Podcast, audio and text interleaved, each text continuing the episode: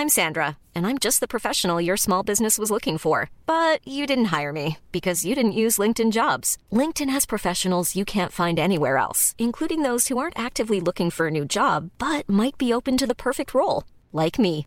In a given month, over 70% of LinkedIn users don't visit other leading job sites. So if you're not looking on LinkedIn, you'll miss out on great candidates like Sandra. Start hiring professionals like a professional. Post your free job on linkedin.com/people today. Bonjour à tous et bienvenue à vous pour Midi News. Après la sécurité, place à l'école, l'éducation pour Emmanuel Macron à, Marseille, dans une école des quartiers sensibles. Le président qui répond, vous allez l'entendre, à la colère des habitants. Vous verrez aussi des séquences très fortes. Mais est-ce que c'est le rôle du président de la République de se mêler de tout, des moindres détails, d'être en quelque sorte un chef de chantier? Nous allons en parler avec nos invités. Et puis trouver 10 emplois en faisant le tour du Vieux-Port, comme l'a dit Emmanuel Macron. Alors selon vous, c'est possible? Eh bien, vous allez voir que le journal La Provence a fait le tour et a trouvé 13 offres d'emploi tout de suite disponibles. Mais à quelles conditions? Nous le verrons. Et enfin, complaisance à l'entrisme islamiste, le rapporteur public euh, du Conseil d'État, qui a émis un avis, un avis, favorable au port du hijab pour les footballeuses, a suscité une avalanche de réactions et je suis sûre que ça va faire réagir nos invités.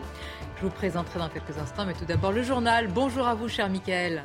Bonjour Sonia, bonjour à tous. Deuxième jour de visite pour Emmanuel Macron à Marseille. Ce matin, le chef de l'État s'est rendu sur le chantier d'une école. Bonjour Johan Usaï, vous suivez le président de la République avec Olivier Gangloff.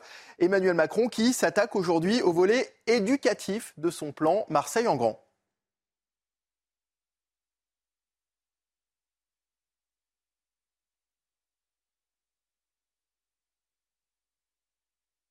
Alors, on va euh, vous retrouver un peu plus tard, euh, Johan Usaï. On va rester évidemment sur les annonces du chef de l'État, Emmanuel Macron, qui hier a annoncé de nouvelles mesures dans la lutte contre le, le, trafic de drogue. Il propose notamment de faire payer immédiatement les amendes des consommateurs de stupéfiants par carte bancaire ou en liquide.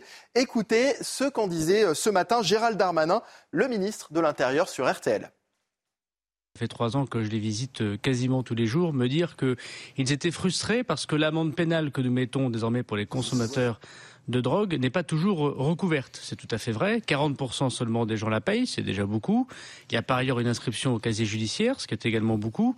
Mais euh, les policiers souhaitent qu'on paye directement. Ce qui est déjà le cas d'ailleurs sur les contraventions de sécurité routière. Les policiers et les gendarmes font parfois payer directement. Et puis c'est le cas dans d'autres pays. Je prends l'exemple de la Belgique ou l'Espagne, par exemple. Donc on va travailler avec eux, bien évidemment. Le décret sera discuté avec les syndicats de police, mais c'est une excellente mesure pour les Français. Et on me dit que la liaison est rétablie avec euh, Johan Usaï en direct de Marseille. Johan, Emmanuel Macron s'attaque aujourd'hui au volet éducatif de son plan à Marseille. Oui, le président de la République qui est arrivé dans, cette école du quartier de la Castellane il y a en, environ euh, une heure et demie. Le président de la République qui d'abord pour commencer n'a parlé que football pour tout vous dire. Les enfants l'ont évidemment dans ce quartier, le quartier de Zinedine Zidane, interpellé sur Mbappé. Monsieur le Président, pouvez-vous faire venir Mbappé à l'OM J'ai déjà essayé, a répondu le Président de la République. Ça n'arrivera pas. Voilà pour euh, la petite anecdote. Emmanuel Macron s'entretient maintenant avec euh, les professeurs, les parents d'élèves, les directeurs d'établissements pour parler d'abord de la rénovation des bâtiments. 28 rénovations, nouveaux chantiers lancés concernant l'école. Un milliard et demi d'euros euh, débloqués. Il faut aller encore plus vite, a plaidé Benoît Payan, le maire de Marseille, qui reconnaît tout de même que jamais un plan d'une telle envergure n'avait été débloqué pour sa ville. Aller plus vite, justement, Emmanuel Macron veut aller plus vite concernant l'autonomie, la liberté pédagogique des directeurs d'établissement. Voilà ce qu'a dit et redit le président de la République qui veut plus d'autonomie donc pour les directeurs. Le président de la République qui a fait cette annonce également. Il souhaite que les collèges en zone prioritaire de Marseille puissent être ouverts de 8h à 18h pour accompagner les enfants les plus en difficulté et pour ne pas les laisser seuls en dehors du temps scolaire. Johan Usaï en direct de Marseille et les images sont d'Olivier Gangloff. On reste dans les environs de Marseille. Les Bouches-du-Rhône ont été placées en vigilance euh, orange, forêt et face un risque d'incendie élevé. Les accès à cinq massifs ont été fermés au public par la préfecture. À noter qu'il s'agit de la première alerte orange depuis la mise en place de la météo des forêts le 1er juin dernier.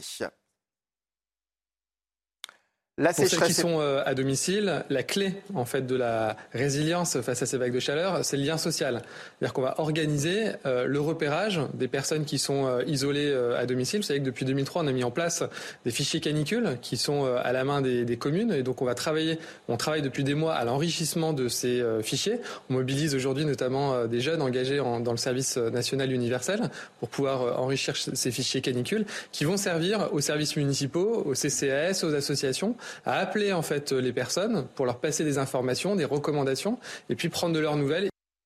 Et puis l'actualité internationale pour terminer. Pour Alexandre Loukachenko, les tensions entre la milice Wagner et l'armée russe ont été mal gérées. C'est même, selon le président biélorusse, ce qui a provoqué le week-end dernier, là, je cite, confrontation entre les deux parties. La situation nous a échappé, dit-il. Nous avons ensuite pensé que cela se résoudrait, mais cela ne s'est pas résolu. C'est la fin de ce journal. Bon après-midi sur CNews. Vous retrouvez tout de suite Sonia Mabrouk et ses invités. Merci à vous, Mickaël. Et je salue Naïma Fadel, Caroline Pilastre, Joseph Touvenel, Philippe Guibert, notre journaliste politique Gauthier Lebret. On va tout de suite voir une première séquence d'Emmanuel Macron qui est, euh, comme vous le savez, en déplacement à Marseille, dans une école des quartiers prioritaires, comme on dit, de la cité phocéenne. Échange. Alors, pas tendu, mais quand même, on demande des comptes au président et à son ministre de l'Éducation sur la fermeture des classes. Écoutez euh, cet échange. Il faut vraiment reculer sur la fermeture des classes parce que c'est pas bon. Vous le savez, vous l'avez dit hier que l'éducation c'est important. Zéro classe ici. Vous fermez zéro classe dans le 15-16 Non, ici, zéro. Non, mais dans le 15 et 16. Ça dépend de la population. Il ne faut pas fermer de classe. C'est dramatique si on fait ça. Je vous le dis, monsieur, non, non, vous savez, monsieur le Président, on parlait de quelque chose de très important. Là, ici, donc il y a zéro fermeture de classe. Mais dans le 15 et 16. Il y a la bricarde aussi, surtout. Il y a la bricarde. La bricarde, il y a éventuellement, on va faire le point à la Mais fin du mois. il ne faut pas, monsieur le ministre. C'est hyper important. Moi, je vous demande juste une seule chose. C'est de reculer sur, la sur les fermetures des classes dans le secteur. Mais oui, mais je le dis. On avait parlé pour dire quoi alors Pour dire qu'il ne fallait pas fermer. Il a raison. Je on vous les demande maintient. juste une seule chose, moi, c'est de reculer sur les fermetures de classes. On est responsable de les fermer. Hein. On les, maintient euh, au maximum. Hein. On, a, on, a, amélioré le taux d'encadrement euh, au-delà de ce qu'on a fait sur ces PCE1. Maintenant, grande section, on a dédoublé les classes. Hein. Donc partout dans les REP et REP+. Gauthier comment, les habitants et tous ceux qui interpellent Emmanuel Macron sont en train de, j'allais dire, de vivre cette séquence? Est-ce qu'ils croient dans les promesses? On voit ici qu'il y a beaucoup de, scepticisme face à un président qui est confronté au, réel. Alors c'est Sébastien Delogu qui lui pose cette question, qui est euh, député euh, LFI, hein, euh, donc évidemment de, Marseille, très proche de Jean-Luc Mélenchon. comment est-ce qu'ils accueillent le président de la République? On voit que globalement, l'accueil n'est pas mauvais pour le président pas de casserolade, comme on dit. Tout ça est quand même très entouré, hein, très cadenassé. C'est un, voyage officiel du président de la République, donc il y a toujours évidemment énormément de forces de l'ordre. Et puis on a eu euh, une séquence hier euh, en mode grand débat, hein, qu'on avait vu pendant la séquence des Gilets jaunes. Euh, il est très bon dans l'exercice, il faut le dire. Emmanuel Macron, pendant les Gilets jaunes, ça lui avait permis d'étouffer la colère sociale. Bon, bah là, hier, il a été directement confronté à la colère et à la colère de mères qui ont perdu souvent un fils euh, dans euh, la guerre euh, des gangs et la guerre de la drogue. Alors, c'est la première fois qu'un président de la République fait un voyage aussi long à Marseille, c'est-à-dire trois jours de suite. C'est la deuxième fois qu'il le fait et c'est une première. Donc, on ne peut pas lui reprocher de ne rien faire. Après, il n'empêche que le bilan est là et que Marseille connaît une année meurtrière quasiment record. C'est-à-dire qu'il y a 23 morts en cinq mois. Alors Emmanuel Macron dit aussi que c'est parce qu'ils vont euh, harceler euh, les points de deal. Il y a 60 points de deal en moins depuis le début de l'année. Et que quand vous harcelez euh, les trafiquants, quand vous faites la guerre à la drogue, eh bien, il y a plus de victimes, malheureusement, à dénombrer.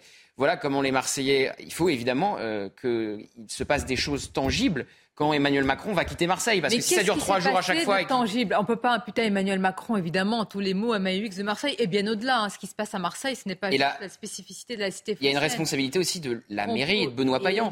Quand vous avez que 50 caméras installées alors que l'État a payé pour 500, quand vous avez euh, 20, 20 chantiers en cours, responsables de rien. 20 chantiers en cours d'école alors que l'État a payé pour rénover 188 écoles, il y a aussi une responsabilité de la mairie. Alors hier, Emmanuel Macron a dit c'est bon, on, s'est calé avec Benoît Payan, avec le maire, euh, ça, va, ça va aller plus vite, on va accélérer.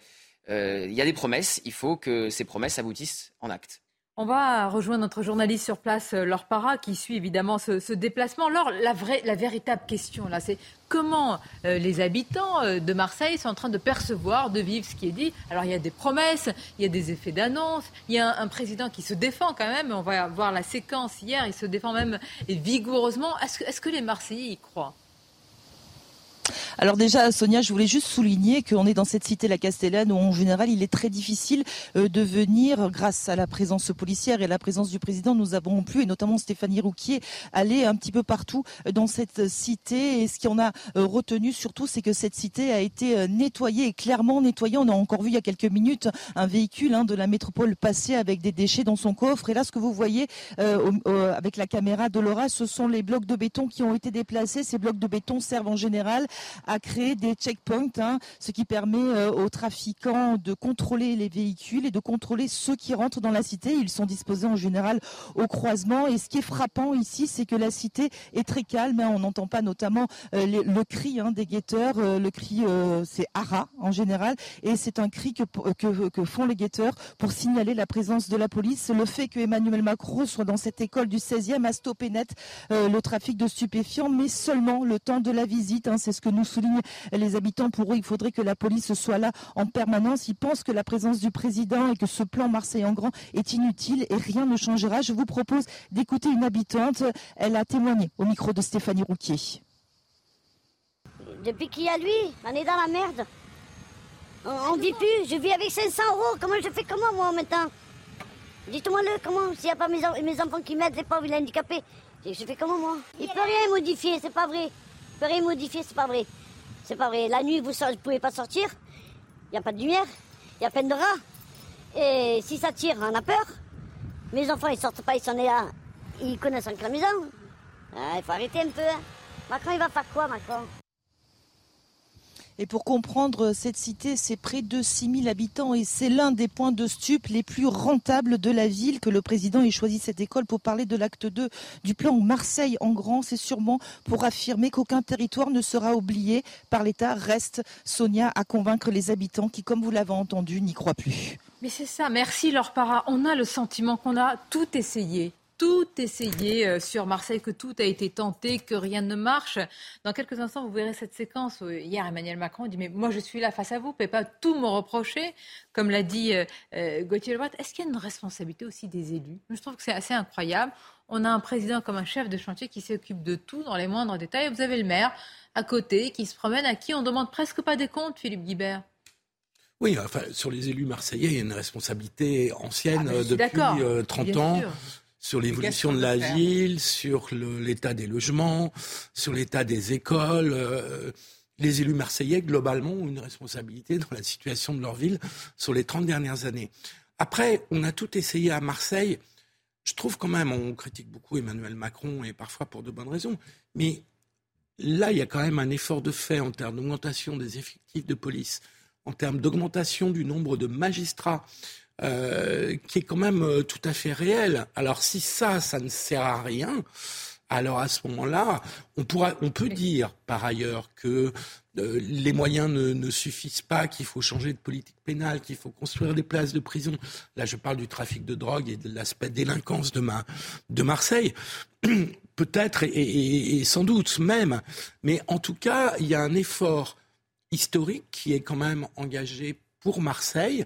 Aucun pouvoir précédent n'avait à ce point mis en place. Mais il y a c'est depuis des années des milliards, euh, Philippe Guibert, on ne va pas faire la somme, la euh, comparaison, la hiérarchie euh, entre Dans les, discours et les milliards dans la réalité, c'est assez Non, il y avait même dans la réalité, en fait, hein, dans le cadre de la politique de la ville, et, moi je l'ai écrit, hein, donc suis tout à fait tranquille pour le dire. Euh, des milliards ont été déversés effectivement de la politique euh, de la ville, mais ça n'a jamais été contrôlé et évalué. Souvent, les villes, quand elles recevaient des dotations de l'État pour les quartiers populaires, elles leur faisaient, elles le mettaient dans le pot commun. Aujourd'hui, ce qui est important à dire, et je rejoins euh, complètement dit par rapport à la posture du, président Macron, c'est qu'il a promis des choses, il a acté avec la, la mairie, et il revient pour vérifier, et il le dit.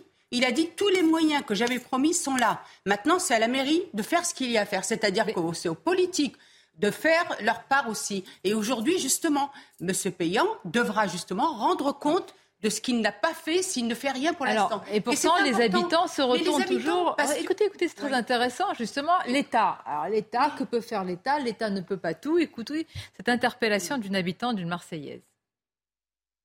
Euh, je voulais juste euh, rappeler les conditions de vie des adolescents et des jeunes dans les quartiers nord de Marseille.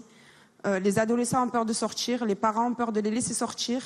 On ne les laisse plus faire les activités le soir, on ne les laisse plus aller aux devoirs parce que ça devient de plus en plus dangereux.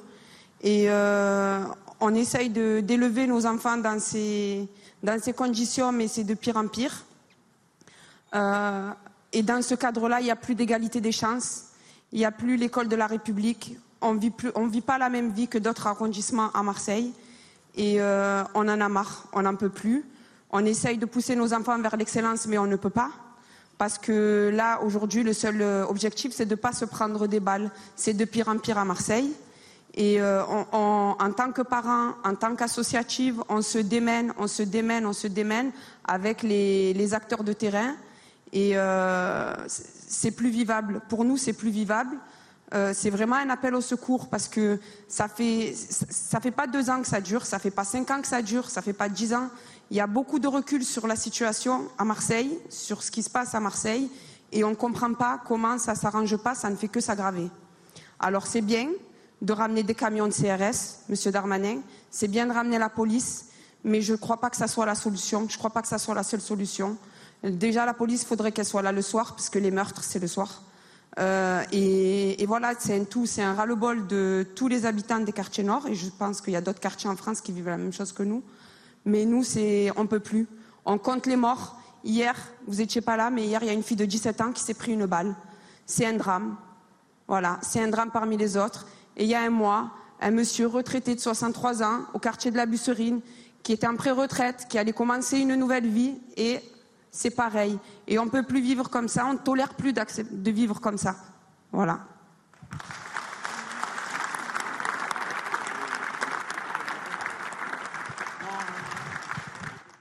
Pas, je trouve que ça prend au tripes. Ah, Vraiment, ça prend au comme très poignant. C'est la réalité de ces personnes qui vivent dans un monde parallèle. Et elles sont dans la réalité, ces femmes, ces familles.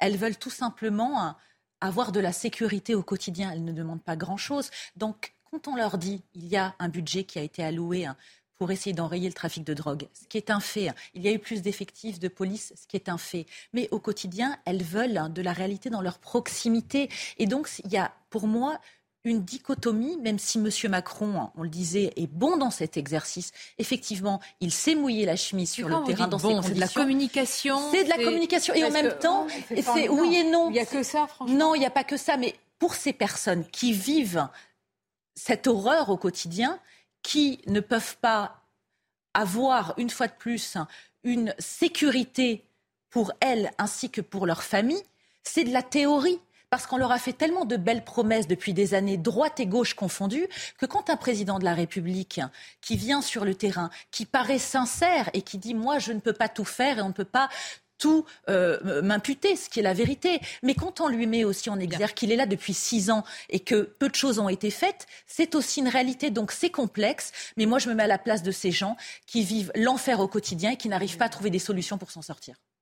Moi, je pense qu'il faut complètement changer aussi de logiciel. mais c'est quoi changer Et c'est la tolérance fait, zéro Parce qu'on a tout essayé à Marseille. Hein. En fait, L'argent, euh, la fermeté, je, ne sais pas. On va parler de, de, de, de Marseille. C'est quand même euh, formidable. 5 milliards, c'est pas rien quand même, hein, il faut, il faut le dire. les élus avaient cet euh, euh, Non, non, mais si tous les élus avaient ça, mais après, comme je vous l'ai dit, il faut être sûr que ça va aller là où il faut que ça, euh, ça soit, que ça doit aller. Mais moi, ce que je voudrais vous dire, Sonia, pourquoi on en est arrivé là? Si, il faut aussi s'attaquer à l'enclavement de ces quartiers, il faut s'attaquer aussi aux millefeuilles de l'entre-soi, parce que le problème aussi de ces quartiers, c'est qu'à un moment, on a créé des enclaves où, en fait, on a aussi, aussi créé une ghettoisation par aussi les différents emplois. Quand il parle de l'école, l'école, il y a le programme réussite éducative qui est mis en place aujourd'hui. Mais le programme réussite éducative, réussite éducative.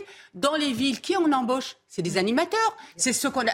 non, mais le, problème, c'est qu'il faut mettre de la qualité, il faut mettre de la méritocratie, il faut mettre des gens compétents, des gens qualifiés, et surtout, moi, je vais être honnête avec vous, il faut arrêter les écoles de quartier. Moi, je suis pour qu'on supprime les écoles de quartier qui sont un prolongement dans notre soi et qu'on permette à ces gamins d'être scolarisés suivant des quotas dans les écoles. Il y a aussi des, des moments un peu plus, enfin, légers, je ne sais pas, mais le président est interpellé sur d'autres sujets. Si vous êtes aujourd'hui un, jeune, un enfant à Marseille, euh, quelle question vous avez envie de poser à Emmanuel Macron? Il y a Mbappé, non mais bah ça, fait, deux fois en une semaine, parce que la dernière fois euh, c'était au salon euh, Vivatech et il a dit je vais tout faire pour empêcher Kylian Mbappé de partir du PSG. Bon bah il a visiblement lui a proposé aussi un poste à l'OM. Le président gère tout. On a un président, un omniprésident, il est même sélectionneur en plus. Mbappé. Tu veux qu'il vienne à Marseille? Oui on n'y arrivera pas à ça. On arrivera, tu sais quoi J'ai déjà essayé, on n'y arrivera pas. Autre séquence. Alors là, c'est la, la question. C'est un petit peu la question à partir de quel euh, revenu vous êtes riche? Et la question a été posée, pas vraiment comme ça, par un enfant qui a des dons journalistiques euh, très précoces et développés. Alors ce qui est intéressant, c'est la réponse d'Emmanuel Macron. Écoute, ça dépend ce que tu appelles euh, riche moins qu'un joueur de foot euh, de l'OM et euh, moins que quand tu as ton entreprise, mais plus que beaucoup de gens. Voilà. Comme président de la République, ce que tu gagnes, c'est public. Non. Tu gagnes, bien ta vie et puis tu vis tu vois, dans la République, mais tu gagnes, tu gagnes pas euh, comme, je te dis, comme un joueur de foot ou comme un cadre d'entreprise. Qu'est-ce que vous pensez de sa réponse, Gauthier Lebret? Eh bien que la rémunération du président de la République à partir de 2007 est équivalente à celle du Premier ministre, soit 19 331 euros mensuels imposables et exclusifs de tout traitement, pension, prime ou indemnité. Bah, écoutez, je vous remercie pour cette réponse très C'était intéressant de savoir combien gagnait le président pour en parler. Donc il gagne près de 20 000 euros euh, par mois. Euh, c'est vrai, c'est factuel. Oui, voilà. C'est factuel. Il gagne moins que Kylian Mbappé, qu'un patron ah d'industrie. Voilà. Il gagne nettement plus que le salaire euh, médian d'un Français. C'est des questions directes. T'es riche, t'es pas riche, c'est posé. Il a quand même quelques avantages à nature. Exactement. évidemment. évidemment. On est dans une monarchie républicaine. ce qui m'intéresse. Regardez. Le, salaire est pas. moi, cette, question, elle arrive après une interpellation hier d'une dame qui a demandé, qui a parlé de son fils au président sans emploi. Euh, et alors, c'est très intéressant la démarche du journal La Provence, qui a fait une enquête, puisqu'une journaliste est allée faire le tour du Vieux-Port, et alors que le président a dit qu'il suffisait de faire le tour du Vieux-Port pour avoir 10 offres d'emploi, qu'a trouvé la Provence? 13 offres d'emploi. Alors bon. C'est évident. Bah, ah bon? Oui. Et alors, par contre, vous Attendez, un peu écoutez la réaction justement du responsable de la Provence sur ce Il y a des biais. en parler.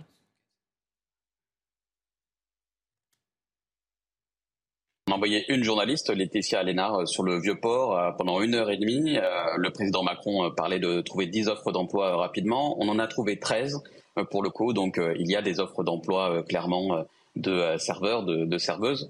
Euh, et euh, sans expérience, parfois on lui demandait, euh, on lui disait, vous pouvez être embauché sans expérience. D'autres lui demandaient quand même si elle avait déjà travaillé comme serveuse, et certains disaient que ça va pas être possible si elle n'a jamais travaillé comme comme serveuse. donc il y a des offres d'emploi, c'est pas forcément bien payé. Il y a quand même des biais hein, dans notre reportage qui était assez réactif. Elle s'appelle Laetitia, elle est jeune, elle est affable, elle est diplômée du supérieur, elle parle très bien. Euh, elle était euh, disponible euh, tout de suite. et elle pouvait aussi se déplacer sans problème potentiellement pour aller travailler sur, sur le vieux port. La question du président de la République, c'est du mauvais populisme. Parce que franchement, un travail, c'est aussi une qualification, c'est un savoir-faire. C'est pas comme ça qu'on fait. Là, c'est dire, voilà, il y a du travail, vous traversez la rue, il nous a fait le coup.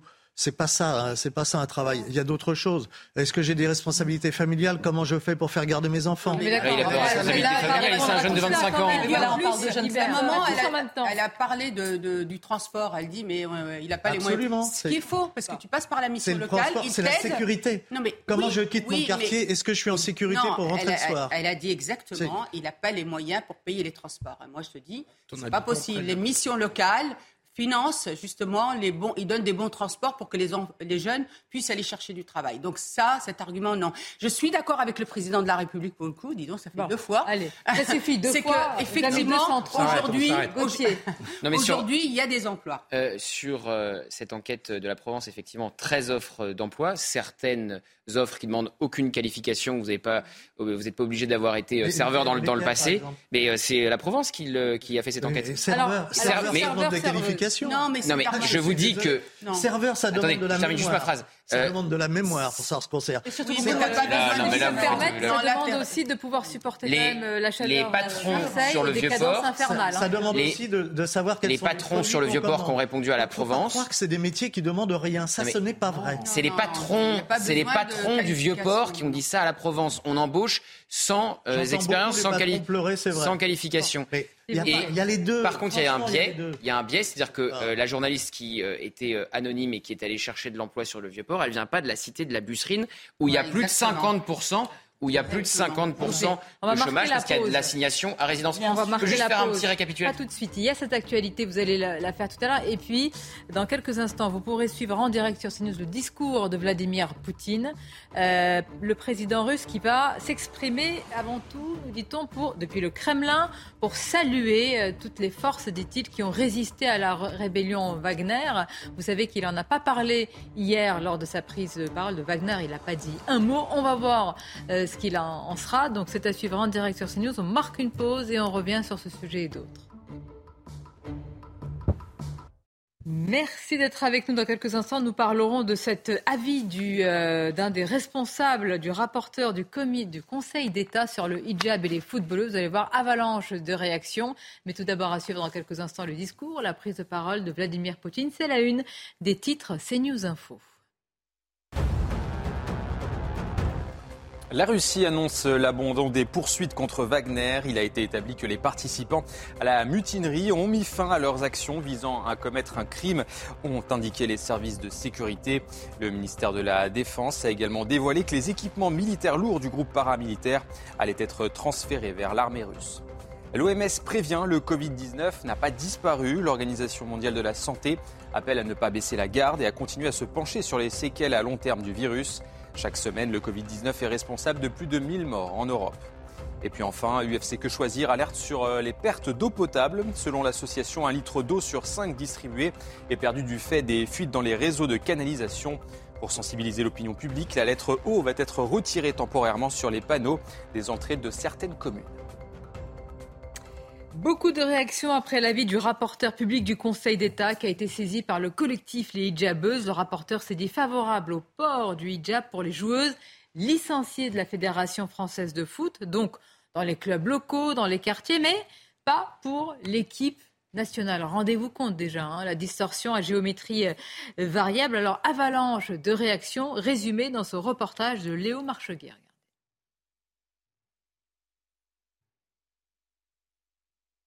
Le hijab a-t-il sa place sur les terrains de football? Pour Mathieu Boccoté, la réponse est non. Sont les, islamistes eux-mêmes qui nous disent si vous ne respectez pas le hijab dans le sport, vous ne respectez pas les musulmans. Alors que les musulmans, une bonne partie d'entre eux, ne revendiquent d'aucune manière le port du euh, hijab, le port de signes religieux dans le sport. Il faudrait refuser cet effet d'amalgame. Hein. Le véritable pas d'amalgame, il est là. Ce n'est pas parce que vous refusez les signes religieux ostentatoires dans l'espace public que vous refusez la croyance des uns et des autres. Alors que certains dénoncent l'islamisation du sport, d'autres, comme le collectif des hijabeuses, se sont défendus ce lundi contre l'article 1 de la Fédération française de football, interdisant tout port de signes religieux lors des compétitions. Le rapporteur du Conseil d'État a donné un avis favorable, une réussite pour l'avocate du collectif. L'ambition du sport euh, est celle de l'intégration, celle du vivre ensemble, celle de la cohésion. Je souhaite donc que le Conseil d'État euh, prolonge ce raisonnement et euh, qu'il siffle définitivement la faute commise par la FFF. Le rapporteur a cependant marqué une différence entre les compétitions nationales et locales. Les joueuses de l'équipe de France doivent rester neutres, tandis que les joueuses en équipe locale devraient pouvoir porter le hijab lors des rencontres sur le terrain. Neuf magistrats vont devoir trancher sur la question. Ils rendront leur avis définitif dans un délai de deux à trois semaines. Et c'est le collectif Les Hijabeuses qui ont saisi le Conseil d'État. Écoutez justement les arguments, c'est très intéressant à écouter, les, les arguments, les tenants et aboutissants de ce débat. Et c'est la présidente du collectif qui en parle. Ce qu'on a accompli, c'est historique, dans le sens où c'est la première fois que des femmes qui sont premières concernées, qui, qui portent le voile, qui font du sport, revendiquent leurs droits dans l'espace public. Je pense que c'est important de montrer qu'aujourd'hui, peu importe la décision, ce qu'on a fait, c'est historique et on est en train d'inspirer les générations. Ce pourquoi on a lancé cette campagne, on a lancé cette association sportive, c'est parce qu'on est des footballeuses et qu'on veut jouer sur les terrains, qu'on veut être présente, qu'on veut profiter de ces moments avec nos partenaires, qu'elles soient voilées ou non, musulmanes ou non, on veut s'intégrer. Et notre combat, c'est pas un, combat qui est politique, c'est pas un combat qui est religieux, c'est un combat qui concerne le sport et seulement le sport. Il y a des femmes qui sont encore exclues des, terrains puisqu'elles portent un voile. Effectivement, c'est incompréhensible pour nous puisque, comme je le dis, on est des joueuses de football. À la fin de la journée, tout ce qu'on veut, c'est jouer au football et on nous, on nous met dans des carcans en fait. On nous enferme, on nous dit vous êtes des femmes, vous êtes soumises, vous êtes. Mais en fait, c'est une question de droit des femmes et de justice. Et aujourd'hui, on empêche des femmes de disposer de leur corps, de disposer d'elles-mêmes. Et c'est ça le problème. Un discours extrêmement bien rodé, des arguments euh, affûtés. Euh, mais qu'est-ce que vous en pensez? Comment vous réagissez à ça? Alors moi, je suis exaspérée. Écoutez, moi, je n'en peux plus de ce multiculturalisme à tout va. Il y a des règles de vivre ensemble. Et pour moi, qui prône l'inclusion à compétences égales, c'est tout l'inverse. C'est-à-dire que là, on est dans du prosélytisme. La foi, pour moi, est quelque chose de personnel. Je n'ai pas à savoir sur un terrain de foot ou ailleurs dans le sport, sport qui doit être neutre, si la personne face à moi est croyante ou non. Ça ne m'intéresse pas. Et c'est justement ce qui fait la force de notre société à la française, de notre laïcité. Donc quand on entend un discours d'une telle propagande, pour moi, ça me fait penser au discours des frères musulmans, ni plus ni moins, et j'espère qu'elles n'auront pas le dernier hein. mot. Ces, associations euh, euh, sont dans la mouvance des multiples associations animé par les frères musulmans. Hein. C'est tout à fait. Euh, et le discours qui est euh, celui qu'on a entendu, qui est un discours militant, consiste à complètement pervertir les valeurs de liberté et d'intégration pour en faire du prosélytisme. Donc c'est une vision communautaire, euh, multiculturelle, qui consiste à réclamer pour les musulmans des droits particuliers, qui est portée par ces associations qui viennent euh, directement de la mouvance des frères musulmans. Le problème, c'est que... Le problème, c'est que le rapporteur du Conseil d'État n'y voit aucun problème. Ben, il y a une faille juridique, Sonia. Mais c'est pas qu'une faille juridique. il y a, une défaillance énorme, il y a une complaisance, une complicité. il y a une faille juridique, Sonia. Le rapporteur ne peut pas ignorer l'offensive islamiste dans la société. Il ne peut pas rendre mais il faut qu'il ait des bases de droit, Sonia. Or, il, n'a pas de base de droit. du rapporteur, c'est il parle de la nation. Donc ça ne dérange pas pour l'équipe nationale, mais c'est pas grave pour... Il n'y a pas de base de droit. Parce que la loi de 1905 ne concerne que les services publics et que l'activité du football dans un club le samedi après-midi n'est à l'évidence pas du service public. Mais ça va, c'est incroyable. Donc vous imaginez le, le, message. vous imaginez le message Oui, mais moi je veux, bien oui, mais... je veux bien qu'on tape sur les juges. Attends, on tape pas sur les juges. On tape sur les juges à longueur de journée. Les gens au Conseil d'État, moi je veux bien que ce soit des islamo-gauchistes ou tout ce que vous voulez, mais il y a un moment où ils ont besoin de bases juridiques. Or là, il n'y a pas de base juridique en France, tout simplement parce que le fait qu'on mette les signes alors religieux... faisons une proposition de loi sur la neutralité. Ah D'accord. D'accord. Qu'est-ce qu'on attend Mais surtout, ça veut dire, ça veut dire, compliqué sur le plan demain, parce que ça sort bah du problème de la liberté individuelle. Donc c'est une, une, proposition de loi qui doit être de nature. Demain. Le Conseil d'État lui-même nous parle de la nation. C'est quoi la nation? C'est la volonté de vivre ensemble, une unité que l'on c'est ça la définition de la nation. C'est la volonté de vivre ensemble dans une unité et en ayant en même temps la même culture. Là, il y a un rejet visiblement de la culture générale, il y a une faille dans l'unité, c'est plus la nation. Et quand tu nous dis on ne peut pas faire la différence entre l'équipe nationale, parce que c'est l'équipe qui joue pour tout le monde, et les équipes locales, on fait tous partie de la nation ou pas. Et là, il ouvre une faille considérable. C'est notre conception de la nation en France, ben pas la conception anglo-saxonne oui, américaine. oui, mais nous sommes en France. il se trouve que justement, nous sommes en France et que je trouve que cette, cette nation, avec la laïcité, c'est ce qui a été dit, c'est une force considérable. Et là, il y a un coin qui a été ouvert. Euh, Parce que ça n'enlève absolument. Non, mais surtout, ça veut dire, ça veut dire que demain, vous avez des parents d'élèves, vous avez des parents d'élèves euh, qui souhaitent que leur fille porte une abaya, qui vont devant le Conseil d'État le Conseil d'État. Visiblement, il n'a pas encore rendu son avis définitif, mais dans 7 cas sur 10, il suit l'avis du rapporteur. Donc euh, majoritairement, il y a des chances que le Conseil d'État valide le hijab pour euh, les joueuses de foot. Donc si ces parents d'élèves euh, qui souhaitent défendre leur fille qui porte une abaya et qui auraient vu la porte de l'école rester fermée puisqu'elle aurait été exclue par tel ou tel professeur ou par tel ou tel directeur, non, non, c'est pareil. Ça veut dire, ça veut dire que le Conseil d'État donnerait raison euh, aux parents. Et d'ailleurs, et d'ailleurs, Papendiaï, et d'ailleurs, Papendiaï, la semaine dernière à l'Assemblée nationale, a répondu, euh, une espèce de, réponse d'entre-deux, puisqu'il comptabilise les abayas et les camis dans les atteintes à la laïcité qu'il donnait tous les mois puis après, au bout d'un moment, ça a arrêté d'être régulier, d'être mensuel comme ça. Il a dit qu'il euh, n'était pas armé juridiquement bah, pour mais oui, il a raison, mais donc c'est bien le problème, il faut changer la loi. Mais sortez pour, euh, de, vos, pour euh, empêcher les abayas d'entrer dans les écoles. les œillères, il y a bien. On ne peut pas agir, euh, le cadre juridique soit Le problème, c'est que ah, quand on veut, on peut changer la législation. dans le cadre juridique. Il y a deux choses possibles. Pour les abayas, il y a deux choses possibles changer la loi ou mettre l'uniforme. Écoutons le ministre de l'Intérieur, parce que lui, il ne s'est pas contenté de rester dans le cadre juridique. écoutons le député Carl Olive, qui a été arbitre pour la FFF, et voici leur réaction à tous les deux encore une occasion d'aller diviser là où on cherche à rassembler, y compris euh, et surtout, je dirais presque dans le sport, qui est un formidable catalyseur euh, social. Je pense qu'il faut absolument qu'on reste dans une neutralité euh, religieuse totale dans, dans une enceinte sportive sur un terrain de football, comme ça a toujours été le cas. J'ai été arbitre officiel de la Fédération française de football il y a quelques années, et il y avait un principe qui était le principe de neutralité.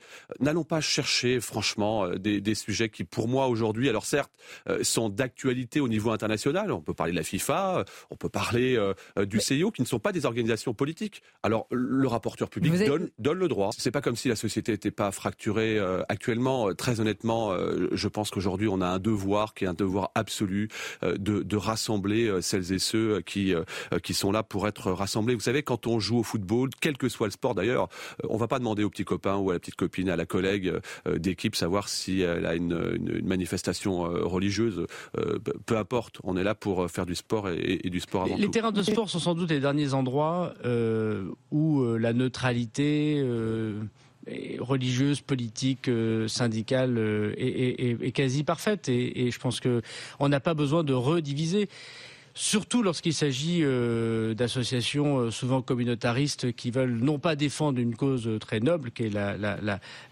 liberté de culte. Et moi, je suis très attaché en ces jours de, de l'Aïd à la liberté de culte, et notamment de nos compatriotes musulmans. Mais ça n'a rien à voir avec euh, les coups de boutoir contre la République. Et on n'a pas à porter de vêtements religieux lorsqu'on fait du sport. Donc j'y suis très opposé.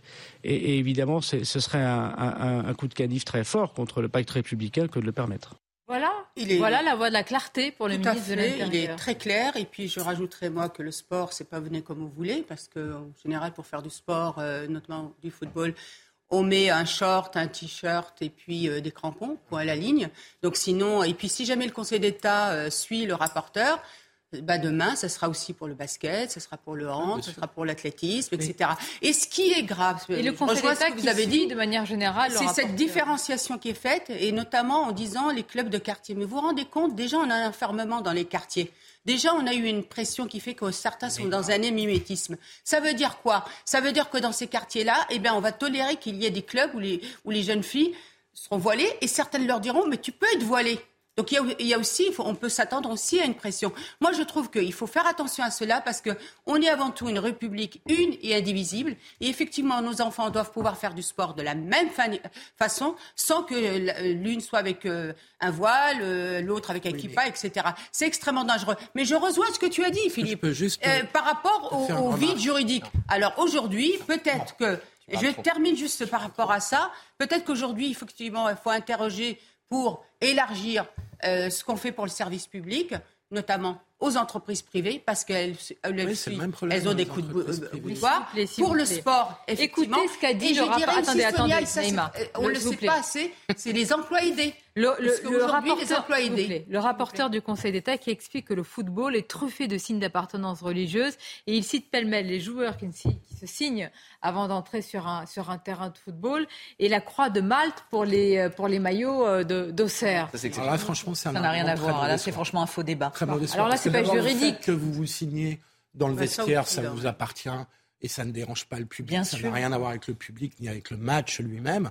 Donc ça, je trouve que ça n'a rien à voir. Et Auxerre, c'est un, prêtre, un prêtre qui a monté l'équipe, qui a inventé l'équipe, etc. Il se trouve que nous sommes une vieille, une vieille terre, une vieille terre chrétienne, et donc il y a des signes chrétiens partout. Mais pendant qu'on parle, il y a des milliers de femmes, mmh. notamment en Iran, qui sont emprisonnées. Certaines sont pendues parce qu'elles ne veulent pas porter ce vêtement. Il faudrait peut-être réaliser ça. Et ça, ça me paraît plus essentiel que ce que essaye de faire le Conseil d'État. N'oublions pas qu'il y a des femmes qui meurent aujourd'hui et qui sont emprisonnées aujourd'hui parce qu'elles veulent vivre librement, y compris en islam. Bravo Joseph. Mais on parle en plus d'intégration. Pardon, pardon, Philippe. Il faut bien faire la distinction entre la loi et les mœurs. C'est-à-dire qu'on était en France dans un consensus qui allait de soi, où quelles que soient vos convictions religieuses, politiques, syndicales ou philosophiques, tout ce que vous voulez, quand vous jouez au foot ou quand vous faites du basket, vous mettez ça de côté, vous le laissez au vestiaire, selon l'expression consacrée. Mais c'est inscrit nulle part dans la loi. C'est une évolution des mœurs qui tient à l'évolution de la société. Et donc, il y a bien un vide juridique. Et donc, il faudra en venir, et ça concerne les entreprises. il n'y a pas qu'un vide juridique, s'il vous plaît. Attendez, quand le, le, rapporteur dit que euh, ça pose un problème, que les, les, joueurs se signent aussi avant l'entrée euh, d'un stade, vous voyez bien qu'il n'est pas sur le juridique. Vous voyez bien qu'il est complaisant. Vous voyez bien qu'il y, que, que, y a une forme de laisser faire face au Bien sûr, c'est du laxisme depuis des années. Il y a un vide juridique parce que la loi de 1960. Je suis d'accord, mais moi, ce qui m'intéresse, c'est l'idéologie. Signer. Comment pensent ceux qui sont. Voilà, par rapport à ce que tu viens de dire, c'est extrêmement important. Pourquoi aujourd'hui, moi, j'ai autour de moi des jeunes femmes qui sont voilées, mais qui, quand elles vont travailler, elles enlèvent leur voile, et quand elles sortent du travail, elles le mettent. J'ai des jeunes femmes qui vont même à la piscine, qui font du sport, et qui, quand elles sont dans ces instants, euh, ces instants sportifs, elles ne mettent pas le voile. Donc on voit bien qu'il y avait quelque chose qui, bah qui, qui prévalait de la, de la raison et qu'aujourd'hui on est en train de la perdre. Ça, on va écouter, pardonnez-moi Caroline, l'avocate justement de ce collectif des DJ Buzz qui reprend peu ou prou euh, le, discours hein, que vous venez d'écouter justement de, de ce collectif. Écoutons-la. Je salue en particulier des conclusions euh, que je crois pouvoir qualifier de brillantes et riches, qui rappellent euh, le principe de laïcité, qui est malheureusement trop souvent oublié dans ces deux branches, qui euh, rappelle que l'ambition du sport euh, est celle de l'intégration, celle du vivre ensemble, celle de la cohésion, et non pas une vision euh, aseptisée qu'entend promouvoir la Fédération française de football, qui en réalité entend créer un ordre public sportif sur la seule base des valeurs ou des positionnements qui sont ceux de ses administrateurs actuels. On va continuer à en parler tout à l'heure, mais euh, ça paraît Karine Vous entendez le ministre de l'Intérieur très clair sur ce sujet. Vous entendez Carl Olive, qui a été arbitre de la Fédération française de foot, qui dit c'est pas possible. Un terrain de foot, c'est la neutralité. On ne veut pas savoir quelles origines, quelles, quelles croyances religieuses, etc. C'est ce que je vous expliquais dans mon argumentation précédemment. Il n'y a pas de et en même temps sur ces questions qui transcendent tous les bords politiques. Le vivre ensemble, c'est ça. Sur un terrain de sport, un terrain qui est neutre, je ne veux pas savoir qui j'ai en face de moi en termes de croyance ou de non-croyance. Et ça n'est pas un irrespect vis-à-vis du culte ou de la foi d'autrui. C'est simplement du respect lié à notre laïcité. Il y a des règles de vie. Il y a des règles de vie dans n'importe quel pays. Je ne vois pas pourquoi on veut toujours faire outre dans ce pays sous prétexte d'une idéologie. On va continuer à en moi, parler. ça me choque parce qu'en plus on parle d'intégration, mais on n'interdit pas à ces jeunes femmes de jouer au foot. Ben justement, elles, elles estiment que c'est ça passe par l'intégration justement de porter le hijab. Ça vous fait réagir. On va continuer à en parler. Alors, autre chose qui a fait réagir, c'est une annonce euh, du président de la République avant d'ailleurs d'arriver à Marseille sur les, les amendes pour euh, détention ou consommation des cannabis qui pourront être désormais eh bien, payées, réglées immédiatement, soit par carte bancaire ou espèce. Et nous sommes avec euh, sur ce plateau. Merci d'être là. Bonjour à vous, madame. Sonia Fibleuil, vous êtes porte-parole de la police nationale. Il est vrai que ça a fait beaucoup réagir, notamment euh, des policiers ou des syndicats de policiers qui ont dit en somme, nous ne sommes pas des percepteurs, ce n'est pas notre rôle. Euh, comment vous réagissez à cela et à cette mesure vous-même? Alors peut-être rappeler déjà pour vos auditeurs qu'est-ce qu'une AFD, c'est-à-dire une amende forfaitaire délictuelle? Il s'agit en fait d'une réponse pénale simplifiée pour certains contentieux de masse, c'est-à-dire de pouvoir verbaliser euh, par voie de procès-verbaux électroniques certaines infractions, dont l'usage de stupéfiants. Alors initialement, ça avait été créé en 2016 pour euh, certains délits routiers, comme par exemple euh, le défaut de permis de conduire ou le défaut d'assurance. Et puis petit à petit, ça a été élargi au fur et à mesure des années, en 2020, 2022, 2020 pour les stupes notamment, et puis 2022 euh, pour l'introduction d'objets susceptibles d'être considérés comme des armes dans des enceintes sportives, par exemple. Donc c'est vraiment pour un contentieux de masse et puis pour pouvoir verbaliser de manière plus efficace. Alors vous l'avez dit, euh, effectivement, ça fait réagir et les syndicats sont tout à fait dans leur rôle euh, de porter euh, notre attention sur la mise en œuvre d'une telle mesure. Mhm. pour autant, il faut souligner qu'il y a bon nombre de policiers qui sont quand même contents de voir l'efficacité immédiate de leur action récompensée par l'utilisation du procès verbal électronique, mais et d'autant que certains déplorent ne pas connaître ce, ce qui se passe après la chaîne pénale, puisque nous intervenons en amont de cette chaîne pénale. Et puis euh, également, c'est une mesure de simplification euh, de ça, leur, ce qui m'intéresse, parce que le taux de recouvrement, justement, madame, de ces amendes est faible, aux alentours de 30 et 35 Et la question, c'est est-ce que c'est, c'est on fait porter aux policiers finalement un petit peu les failles ou défaillances de, de l'administration? On a l'impression qu'ils sont là pour combler euh, ce, ce qui ne va pas. Qu'est-ce qu'on peut répondre à cela? Alors, ce n'est pas forcément pour combler ce qui ne va pas, c'est pour euh, avoir une mesure supplémentaire d'efficacité sur le terrain. Mhm. Euh, on voit ça comme ça, parce que déjà, ça simplifie en plus leur, euh, leur action, dans la mesure où ça leur évite de faire venir, d'interpeller la personne, de la faire venir au commissariat, d'appeler le magistrat et toutes les suites qui doivent être consignées sur procès verbal. Donc, une procédure qui est manifestement assez lourde et avec beaucoup de paperasse pour un contentieux qui, en général, relève euh, d'un rappel à la loi. Euh, donc, euh, simplification de leur action et efficacité immédiate parce qu'ils ont la lecture de leur action immédiatement. Donc bon nombre de policiers vont être contents. Il va y avoir une ouais, Là, c'est un autre son de cloche hein, qu'on entend avec vous. Mais moi, est-ce qu'au départ, l'amende est utile? L'amende est utile. L'amende est une réponse euh, à apporter à une infraction, à des auteurs qui, euh, euh, qui sont là, et notamment sur l'usage du stupéfiant. pour quel résultat? Est-ce que vous avez déjà un petit peu le retour, justement, depuis la mise en place de ces amendes de manière générale? Alors oui, d'une manière générale, toutes les amendes, et notamment en matière routière, sont assez efficaces, puisqu'il y a quand même un paiement régulier sur notamment les, les, défauts de permis de conduire ou les défauts d'assurance qui se fait.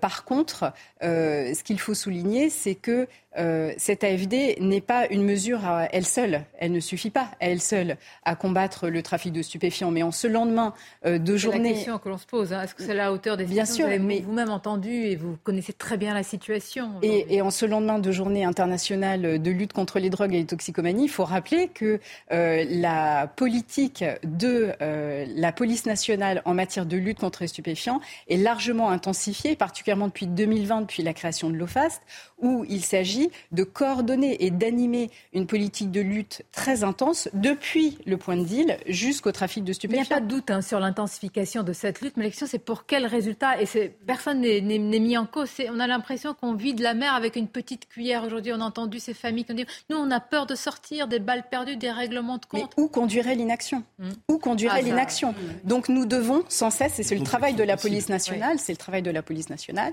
de continuer son action, de la renforcer et d'utiliser tous les moyens pour pouvoir lutter contre les drogues et la Quand on dit que la tolérance zéro n'a pas été vraiment euh, testée, qu'est-ce que vous répondez à ça? Parce qu'on vous dit euh, l'inaction, évidemment qu'il n'y a pas d'inaction, mais est-ce qu'on a vraiment testé la fermeté, la tolérance zéro face à cela? Eh bien, je Parce que là, le ministre de l'Intérieur a parlé d'assassinat ce matin. Eh bien, je réponds euh, saisie historique de stupéfiants, hein, puisque l'année dernière, euh, nous avons, euh, rien que pour le, le cannabis, dont l'usage est réprimé désormais par, par AFD, nous avons saisi 128 tonnes de résine de cannabis, ce qui est énorme et ce qui est historique en termes de saisie.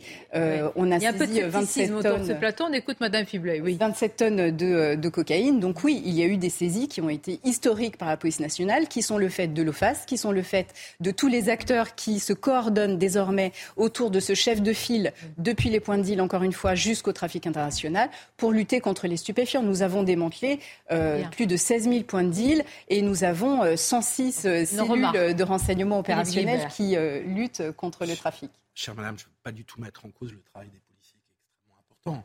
Mais en même temps, si on a des saisies historiques, c'est parce qu'on a des niveaux de trafic historiques. Et le nombre de points de deal n'a pas fait baisser les prix sur le marché. tous les témoignages concordent. Donc, ce qui veut dire que la fermeture des points de deal s'est reportée sur d'autres lieux de, trafic. Donc, euh, je pas du tout le travail des policiers qui est en cause. Mais on vide effectivement, ça donne le sentiment qu'on vide un peu la, réponse. À, la, petite cuillère. Mais ce que vous soulignez, monsieur, c'est que euh, les trafiquants stupéfiants euh, utilisent un système capitaliste sauvage ah, euh, et donc augmentent leur production de stupéfiants dans les pays d'origine pour inonder l'Europe et notamment notre pays de, de, de, drogue. Donc oui, nous continuerons à lutter, nous continuerons à être extrêmement mobilisés. Avec des amendes qui seront donc payables, si je puis dire, sur place, in situ, par carte bancaire ou liquide. Exactement, entre autres de toutes les mesures euh, que je vous ai expliquées. merci euh, Sonia Fibloy, merci. Exactement, même en, espèces, ça répond, à, rendre la monnaie. on va marquer une pause, on est déjà en retard. Je vous remercie hein, parce que c'est important aussi d'entendre votre parole. C'est vrai qu'on a entendu les syndicats de police, c'est aussi important d'avoir non pas l'autre son de cloche, mais d'avoir un petit peu la totalité de ce qui se dit sur ces mesures annoncées par Emmanuel Macron à Marseille. Nous y sommes à Marseille avec nos équipes. Nous reparlerons également euh, du hijab. Céline Pina sera avec nous. Vous allez entendre un coup de gueule sur euh, ce qu'a dit le rapporteur du Conseil d'État. tout de suite. Vous entendrez dans quelques instants la colère d'Emmanuel euh, Macron qui estime qu'il n'est pas comptable tout ce qui ne va pas à Marseille et plus largement en France. Vous écouterez cette séquence euh, assez forte. Nous reviendrons sur l'avis favorable du Conseil d'État, du rapporteur du Conseil d'État. Nous serons en direct et en duplex avec Céline Pina. Mais tout d'abord, le journal. Rebonjour à vous, cher Mickaël Dorian. Rebonjour Sonia, bonjour à tous. Il y a quelques instants, Vladimir Poutine s'est exprimé. Le président russe est revenu depuis le Kremlin sur la tentative euh, de rébellion de la milice Wagner le week-end dernier. Il a notamment observé une minute de silence pour des pilotes militaires tués lors de ces affrontements et a remercié les soldats qui ont, je cite, empêché une guerre civile. Et puis ne manquez pas euh, justement ce soir un autre soirée spéciale Ukraine dès 21h sur CNews. Première partie les soldats de l'information, deuxième partie dès 22h15 sur le tournant de la guerre, un débat animé par Julien Pasquier et puis dès 23h un documentaire sur les femmes pendant la guerre. Dans le reste de l'actualité, deuxième journée de visite à Marseille pour Emmanuel Macron. Le chef de l'État s'attaque aujourd'hui au volet éducatif de son plan Marseille en grand. Ce matin, il s'est rendu sur le chantier d'une école. Il s'est notamment exprimé sur la question des inégalités. On l'écoute. Les inégalités, elles sont là. Les inégalités de départ, vous les avez. Une famille qui habite ici, elle n'a pas les mêmes chances qu'une famille qui est dans les quartiers sud.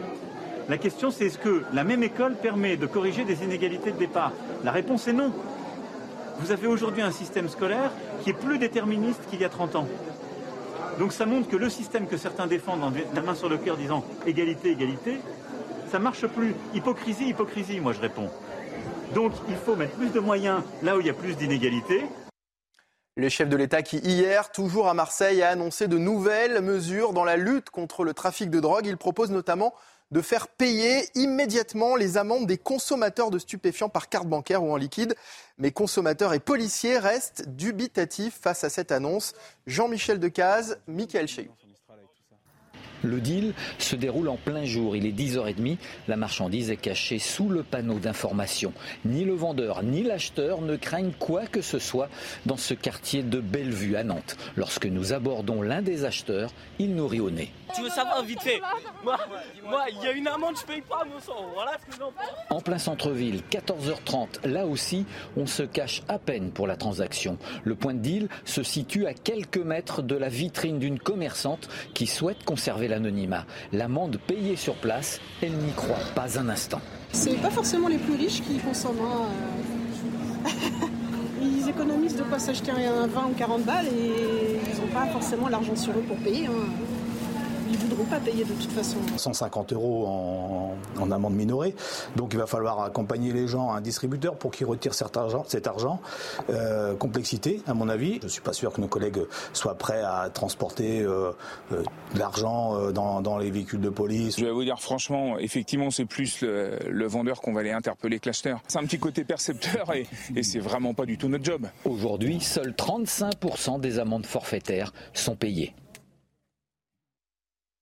Un adolescent de 17 ans a été euh, tué ce matin suite à un refus d'obtempérer à Nanterre. Le conducteur de la voiture, déjà connu des services de police pour des faits similaires, a été touché par balle au thorax lors d'un contrôle routier. L'homme a refusé de s'arrêter, foncé sur un policier avant de finir sa course dans un poteau. L'un des passagers, lui aussi mineur, a été interpellé. Un autre est toujours en fuite. Et puis l'Espagne vit son premier pic de chaleur de la saison. Depuis dimanche, les températures s'envolent. Hier, Les 44 degrés ont été euh, dépassés en Andalousie. Le gouvernement a déclenché un plan anti-chaleur. Écoutez euh, ces habitants de Séville qui tentent comme ils peuvent de se rafraîchir. Les enfants doivent venir ici pour se rafraîchir parce que nous ne pouvons pas bien dormir. Les enfants ne peuvent pas rester dans l'appartement. C'est pourquoi nous allons au parc.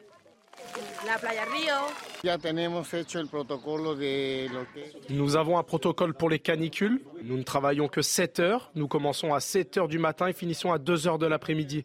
Au cours des heures de travail, comme nous sommes des jardiniers qui travaillons à l'extérieur, nous faisons le tour quand nous avons besoin de travailler et nous allons ensuite sous les arbres.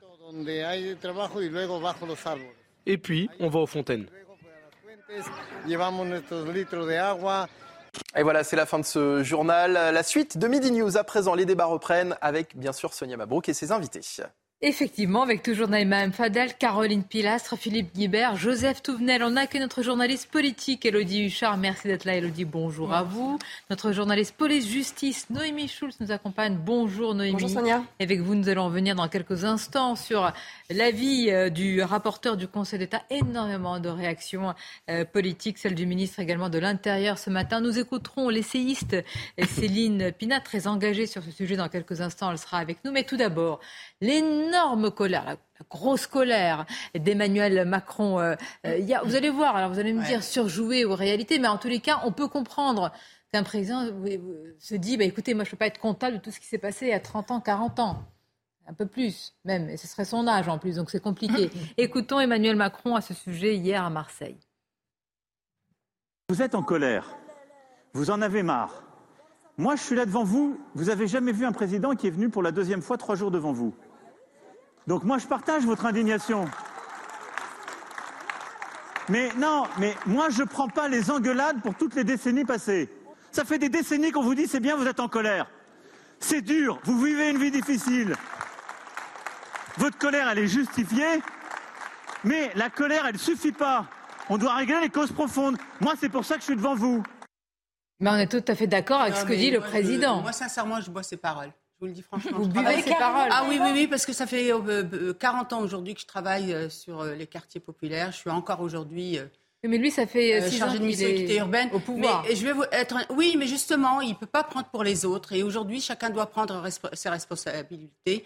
Et effectivement, où sont ces maires? Alors, je rejoins ce qu'a dit Philippe tout à l'heure, Gaston Defer, euh, Godin, qui ont beaucoup failli, qui ont laissé aussi euh, euh, se gangréner cette ville, qui est une ville magnifique. Et puis, moi, je parlerai aussi au nom de tous les autres habitants dans notre pays qui aujourd'hui souffrent aussi de l'insécurité, qui souffrent, qui Est-ce que est-ce que c'est le rôle d'un président de piquer ainsi une colère quand il est depuis six ans au pouvoir? Vous êtes tous d'accord avec Naïma Oui, parce que c'est un être humain. C'est pas quelqu'un qui a fait du théâtre à une époque Oui. Il me semble que c'est quelqu'un qui a fait du théâtre, donc il Et puis il vient.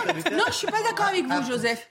Non, mais après qu'ils disent. Non, mais Joseph, regardez, c'est la première fois. C'est d'assumer. Le rôle d'un responsable, c'est d'assumer. Là, il nous fait un coup de colère, c'est de la com il est assez intelligent pour savoir que c'est de la com quand même. non, mais alors, écoutez, moi j'étais adjointe au, maire. Je sais ce que c'est. On a le droit d'être en colère aussi. Parce qu'à un moment, il est venu. Il a pris des engagements, il les a donnés, il a tout ce qu'il a promis, c'est là. Et à un moment, on vient, il y a cette colère, mais cette colère-là, elle doit être retournée contre les élus, qui, à mon, à mon avis, ne vont pas souvent à, la rencontre des habitants. Je ne crois pas à la colère, je crois qu'il joue. Mais bon. bah, moi, je crois qu'il est en colère, effectivement, parce qu'il mouille la chemise, il vient, il vient pour trois jours. Il a continué à la mouiller en, rôle aussi, en répondant hier à cette dame dont je vous ai parlé tout à l'heure. On n'a pas vu la séquence autour de son fils qui n'a pas euh, d'emploi ou qui cherche un emploi, qui a des difficultés même pour aller vers l'emploi. Cette phrase a fait beaucoup couler d'encre sur les réseaux sociaux, si je puis dire, parce que certains y ont vu le retour du méprisant, entre guillemets, de la République, des petites phrases. On va en parler, Élodie Huchard. Écoutons la réponse du président Emmanuel Macron. Il est prêt à travailler euh, serveur. Il Tout, tout, tout. Mais alors, il dit... là, là, franchement, quand j'étais plus jeune, je disais de traverser la rue. Non, non mais Non, non, mais c'est vrai, c'est encore plus vrai aujourd'hui Attendez, son On descend ensemble, on fait le tour du port. Je serais, je serais surpris qu'il n'y ait pas un restaurant ou un café qui ne cherche pas. Il n'a pas d'argent pour aller prendre des transports. Il n'a plus d'argent. Deuxième sujet. Ça, on est prêt. Il y a des dispositifs. C'est moi qui lui son lait. C'est moi qui lui donne à manger. Ça, il y a des dispositifs d'aide pour permettre le transport pour aller au, boulot. Mais vous n'allez pas me faire croire qu'il ne va pas trouver. S'il cherche vraiment un boulot à Marseille et qu'il est prêt à trouver un boulot de serveur, il n'y a pas de boulot de serveur. Alors, deux manières de voir cette séquence. Soit vous dites, bah, le président répond, et effectivement, euh, il peut avoir raison ou tort, mais il a raison de, Enfin, il répond comme il le sent, Elodie Huchard, et puis il y a les oppositions qui disent, mais écoutez, regardez, euh, c'est les petites phrases, il est méprisant, il est arrogant, etc. Mais ça a créé beaucoup de...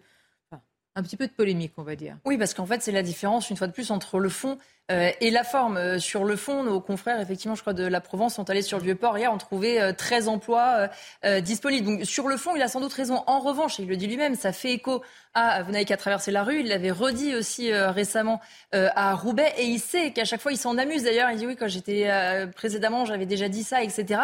Mais chaque fois, c'est ce moment où il est confronté aux personnes, où ce qu'il dit sans doute sur le fond, une plus est vrai, mais face à une maman qui semble un petit peu désemparée, le côté Oui, mais c'est facile en fait, des emplois, il y en a partout. Il qu'à se déplacer. Peut-être que cette maman ne l'entend pas de cette manière-là. Et surtout pour l'opposition, c'est hyper facile de taper sur Emmanuel Macron parce que c'est un petit peu la, blague qui revient régulièrement, la petite phrase qui revient régulièrement. Et évidemment, l'opposition s'en donne à cœur joie.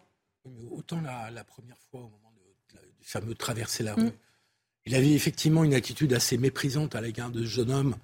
Euh, puis traverser la rue, on dit pas, on dit pas ça à, une personne qui est en recherche d'emploi. Autant là, en l'occurrence, je trouve que d'une part, son ton est tout à fait différent, et puis que le, l'exemple qu'il prend est autrement plus crédible honnêtement, même s'il y a des questions de qualité de l'emploi et de rémunération de l'emploi. Et puis toujours de la communication autour de ces euh, sorties. On va continuer à en parler dans quelques instants parce qu'il y, a eu des annonces aussi sur euh, le collège à 8h, 18h, etc. ça, quand même, ça pose beaucoup de questions. On va revenir aussi sur cette actualité, sur euh, cet avis favorable rendu par le rapporteur public du Conseil d'État sur le port du hijab par les footballeuses licenciées de la Fédération française de la FFF. Ah, on va y revenir avec Noémie Schulz. Mais nous sommes là. en direct avec Céline Pina. Céline Pina, vous la connaissez, elle est, elle est auteure, essayiste, c'est une femme euh, engagée. Merci d'être avec nous, euh, Céline Pina. Bah, tout simplement, je vais vous laisser vous, exprimer votre avis. On, en connaît la, la teneur. Mais est-ce que vous avez été surpris d'une telle décision, enfin, d'un tel avis pour le moment? Attention. Non, je n'ai pas été surprise du tout parce qu'on est habitué de la part du Conseil d'État. Il a souvent été sur la question du voile le meilleur allié des islamistes. Rappelez-vous, les choses ont commencé dès 1989, au moment des affaires du voile de Creil, dont on a démontré que ce n'était pas du tout des choses spontanées, mais c'était bien euh, mis en place par une organisation islamiste, les frères musulmans, qui voulait imposer le voile à l'intérieur de l'école. À ce moment-là, le Conseil d'État a été en dessous de tout, a nié en fait la, euh, dimension politique euh, du voile, a nié sa signification. Or, le voile, c'est pas un vêtement. Un vêtement, ça s'enlève, ça se remet. Essayez donc de porter le voile un jour et de l'enlever le lendemain. Le voile, c'est un signe, et comme tout signe, il a une signification qui est univoque. Les raisons pour lesquelles une femme porte le voile peuvent être diverses, mais le message qu'elle envoie à l'extérieur, il est unique et il dit que la femme est inférieure à l'homme et il dit que son corps est impur. C'est un signe profondément sexiste et qui refuse l'égalité entre les hommes et les femmes et l'égalité tout court d'ailleurs. Donc il est profondément contraire à ce que nous sommes, euh, à ce qui a bâti notre contrat social et aujourd'hui l'autoriser comme le fait le Conseil d'État, c'est une trahison profonde de, des principes et des valeurs de la République. Et vous estimez, puisque là on va voir, mais il est vrai que le Conseil d'État suit souvent les recommandations du, rapporteur, mais vous estimez qu'il y a une forme de, complaisance, iriez-vous jusqu'à dire une complicité euh, par rapport à cette offensive islamiste en, émettant un, avis favorable? Et je le rappelle, c'est Céline Pila, avis favorable pour les joueuses euh, licenciées de la Fédération française de foot, mais pas pour l'équipe nationale. Donc voilà quand même une décision, un avis en tous les cas à géométrie variable. En tout cas, le mal est fait, c'est-à-dire qu'on sait qu'en faisant pression sur les institutions, il y a des chances pour qu'un signe sexiste, je rappelle que des Iraniennes sont en train de mourir pour pouvoir l'enlever, soit promu au cœur même de la République. Donc de toute façon, de par cet avis, ces réquisitions, le mal est déjà fait. La deuxième chose qui peut être inquiétante et qui peut amener à parler de complicité, c'est aussi une nomination qui est intervenue il n'y a pas si longtemps, il y a un an, euh, à la tête de la section intérieure du Conseil d'État, on a nommé Thierry Thuot. Or, Thierry Thuot est quelqu'un qui avait fait euh, un rapport sur l'inclusivité dans lequel vous retrouvez en fait tous les arguments et toute l'argumentation des frères musulmans euh, notamment le fait de tourner en ridicule nos principes et valeurs comme la citoyenneté, la patrie. je ne sais plus ce qu'il citait, mais c'était vraiment l'égalité, etc., pour s'en moquer euh, comme de dire que la France est un pays structurellement raciste, comme d'appuyer le fait que refuser le port du voile, ce serait euh, opprimer les musulmans, etc., etc. Tout ce discours qui a été écrit par ce conseiller d'État a amené ce conseiller d'État à être promu quasiment au plus haut niveau. Donc il y a une ambiguïté profonde. D'un côté, vous avez un Darmanin qui est mis en avant pour la lutte contre le séparatisme, et euh, la revendication d'un outil sexiste au, cœur des institutions est une arme séparatiste, et de l'autre, vous nommez un multiculturaliste euh, proche du discours des frères musulmans euh, au, cœur de finalement ce qui est censé être l'outil juridique de protection de l'État. Mmh. Céline Pina, restez avec nous, on va poursuivre le débat. Évidemment, c'est très intéressant ce que vous dites simplement sur, euh, sur les faits, parce que là, on parle d'un avis euh, euh, qui peut être suivi ou, pas. Il est vrai, Noémie, souvent, on verra, le Conseil d'État suit les recommandations du rapporteur public. Oui, euh, c'est vrai que dans la grande majorité des cas, le Conseil d'État suit l'avis du rapporteur, mais pas dans 100% des cas. Donc on verra effectivement la décision qui devrait être rendue dans deux à trois semaines. Moi, ce que je voudrais, c'est vous, j'ai assisté hier à l'audience, c'est vous donner les arguments, et je vais reprendre les arguments du rapporteur public. Euh, j'anticipe les gens qui pourraient penser que ce sont les arguments à moi. Ce sont les arguments euh, donné hier par le rapporteur euh, public. Euh, il a fait la différence entre les joueurs et les joueuses qui sont licenciés au sein de la fédération, qui ne peuvent pas être considérés comme des agents de service public soumis à une stricte neutralité, et les agents de la FFF, les arbitres ou les joueurs en équipe de France. Qui, eux, à qui eux l'obligation de neutralité s'impose. les licenciés, a-t-il dit, sont de simples usagers du service public. Euh, il a aussi expliqué que l'exigence de neutralité lui semblait peu en phase avec la réalité sociologique du sport, en particulier du football. Et là, il a pris plusieurs exemples. Il a pris l'exemple de euh, la JDOCR dont le drapeau est orné de la croix de Malte. Euh, il a parlé de nombreux clubs qui affichent signe, des signes religieux. Au niveau individuel, il prend l'exemple des joueurs qui ont des tatouages explicites ou expriment à travers un geste de prière, expriment un geste des prières en rentrant sur le terrain ou après avoir marqué un but. Euh, pour lui, l'interdiction du hijab pourrait s'apparenter à un refus d'assimilation pour certaines jeunes femmes qui ne pourraient pas s'adonner tête nue à leur passion pour le sport. Il n'existe pas de droit à ne pas être choqué par des croyances différentes. Euh, je, vous cite sa conclusion. Si nous nous sommes permis de si longues conclusions, nous pensons que valider l'interdiction marquerait un infléchissement important de votre jurisprudence. Une telle solution pourrait essaimer au-delà des services publics de l'affaire sportive Or, il y a le droit pour tout individu de choisir et d'exprimer librement la liberté qui dirigera. la comparaison avec le. Alors, merci de nous avoir présenté ça de manière très factuelle et objective, mais la comparaison avec le maillot et la, la croix de Malte sur, pour le maillot de. Mais, je, mais enfin, c'est pas possible. On ne voit pas que ça peut être aussi quand même un outil d'oppression euh, pour les femmes. Enfin, est-ce qu'on peut être. Il ne, fait il ne fait jamais référence. Ah ben, jamais. Mais dans ces deux arguments, il y a un argument sociologique, entre guillemets. Moi, je suis un peu surpris qu'un rapporteur, qu'un juriste se lance dans l'observation sociologique du sport. Ce n'est pas exactement sa mission. Et je trouve que ses appréciations sont extrêmement contestables.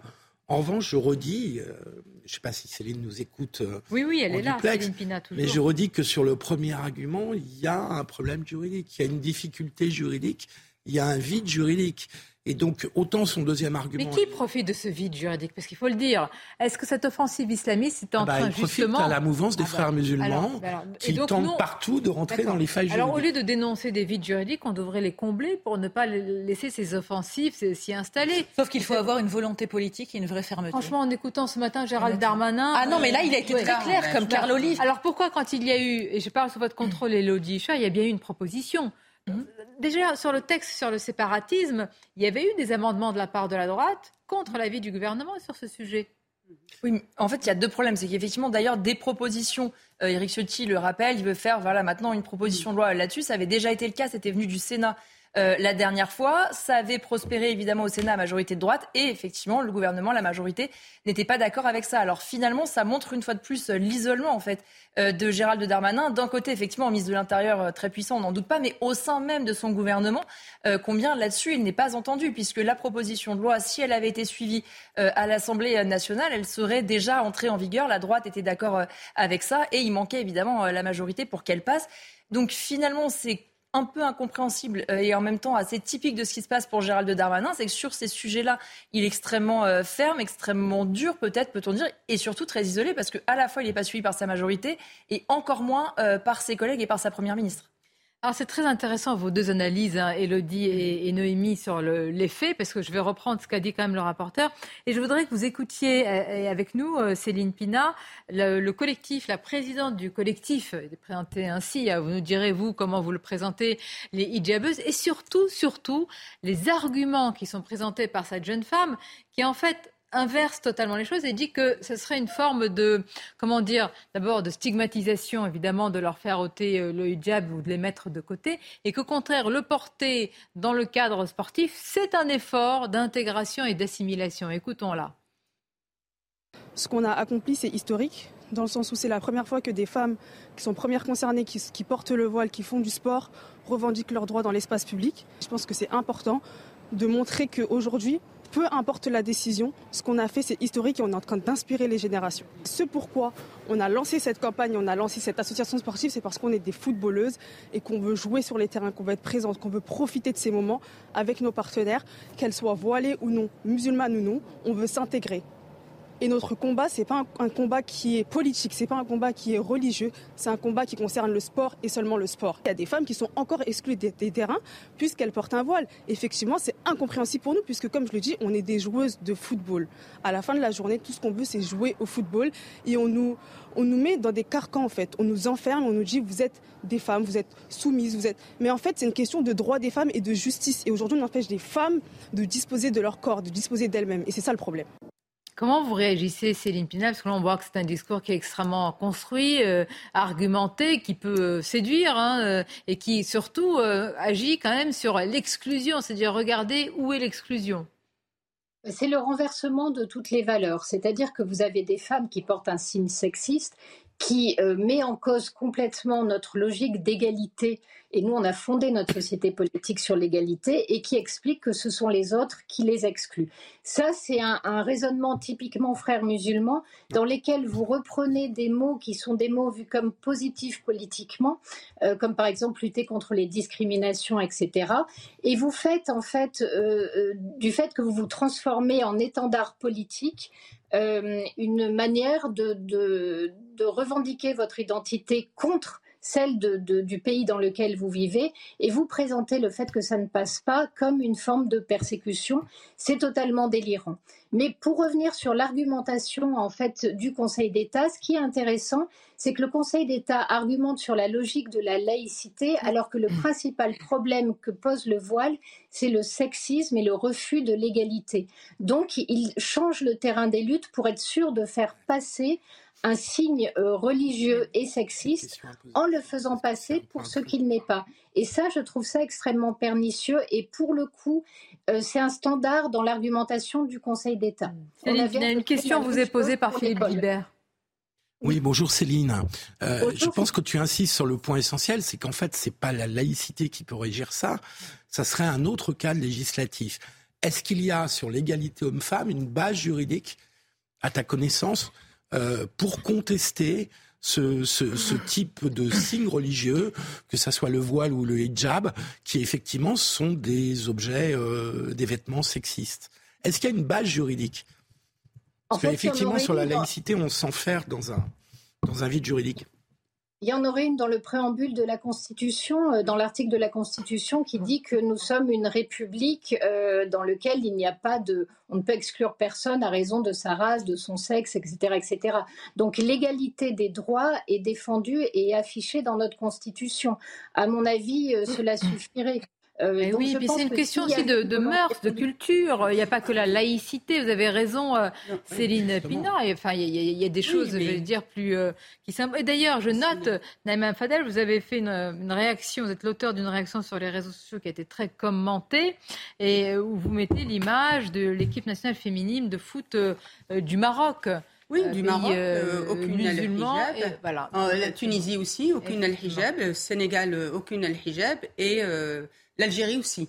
Et moi, j'ai participé pendant les six mois où j'étais euh, sur le, Maroc, où il y avait des rencontres sportives entre les différentes euh, villes, notamment du Maroc, mais aussi la Tunisie et, l'Algérie, et aucune n'était voilée. Mais je crois qu'il faut vraiment sanctuariser le fait qu'on vienne pour faire du sport. Et moi, je, vous le dis, hein, si jamais c'est validé, vous allez avoir la même demande dans tous les sports. et c'est la fin, c'est la fin de l'unité, d'une France une indivisible et de faire France. Je vous remercie. Merci de votre intervention en direct sur euh, CNews. Noémie Schulz, c'est donc dans deux semaines. Hein. Oui, alors il n'y a pas de. Ça a été mis en délibéré. Le délai moyen pour le Conseil d'État, c'est deux à trois semaines. Bon, on aura l'occasion d'en reparler et de voir bien avant, évidemment, dans Midi News. Restez avec nous. On va revenir sur Emmanuel Macron avec cette annonce. ça nous concerne tous, concernant autour des, des enfants et du collège. 8h à 18h. Vous pouvez me dire comment, quelle modalité, quel personnel, pour faire quoi? Mais ça existait. Hein. Pour encadrer les enfants qui seraient livrés eux-mêmes. C'était mieux avant alors. Hein. À tout de ah suite, on en parle.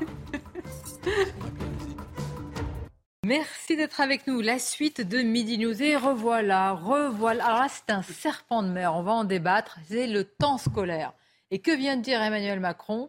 Il envisage de réduire les vacances d'été. Alors là, ça va être le grand débat, vous allez voir. Réduction des vacances d'été, c'est à chaque fois les mêmes réactions qu'on va en voir. Et justement, c'est à la une de nos titres. C'est News Info avec vous. Emmanuel Macron favorable à l'ouverture d'un débat sur le temps passé à l'école. En visite à Marseille, le président de la République s'est dit opposé aux deux mois et demi, voire trois mois de vacances scolaires. Un moment, euh, selon lui, où les inégalités entre les élèves augmentent au vu de leurs activités. C'est désormais officiel. Quelques 5000 sites industriels vont devoir analyser leurs rejets. Le but tenter d'identifier des produits chimiques surnommés polluants éternels, des substances quasi indestructibles qui survivent dans l'air, le sol, les eaux, la nourriture ou encore le corps humain.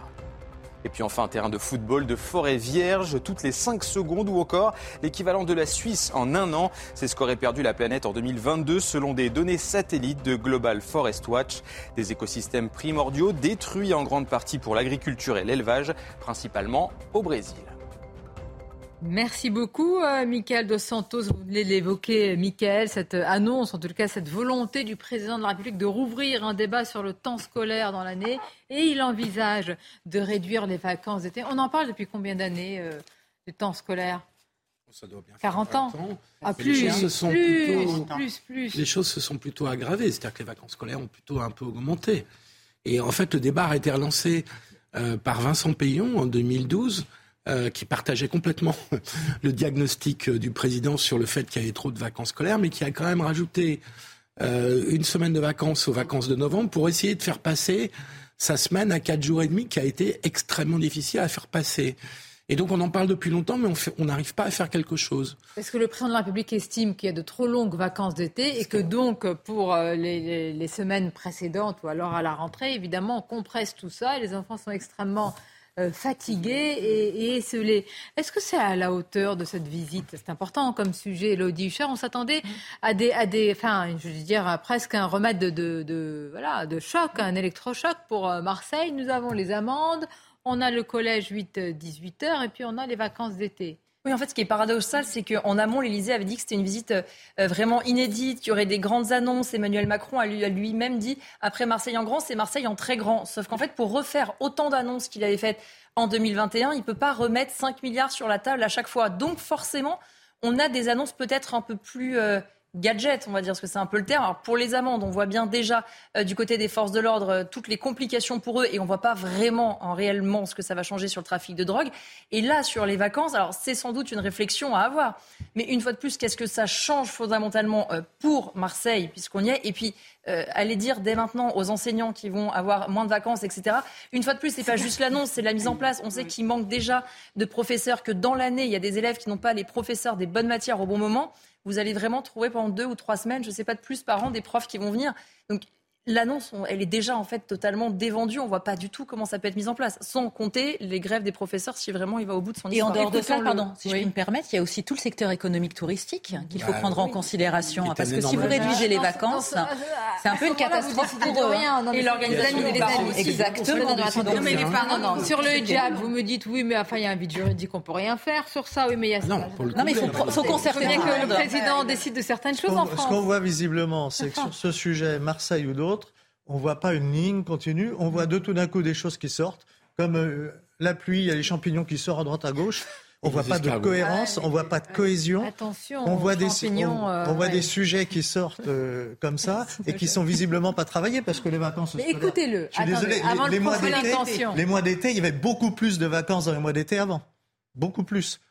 Avant, c'est de votre... Oui, ça dépend, ça dépend de la temporalité qu'on prend. D'accord. C'était quand arrivaient les moissons, on se mettait en vacances. exactement. Et, et, on reprenait qu'en octobre. Est-ce que, est que, vous permettez qu'on l'écoute Allez, pour une fois. Les moissons, c'est. Remercie. longtemps. Euh, je, on peut écouter le président de la République? C'est bien, bien nécessaire. Qu'est-ce qui vous arrive? Emmanuel Macron, sur le temps scolaire.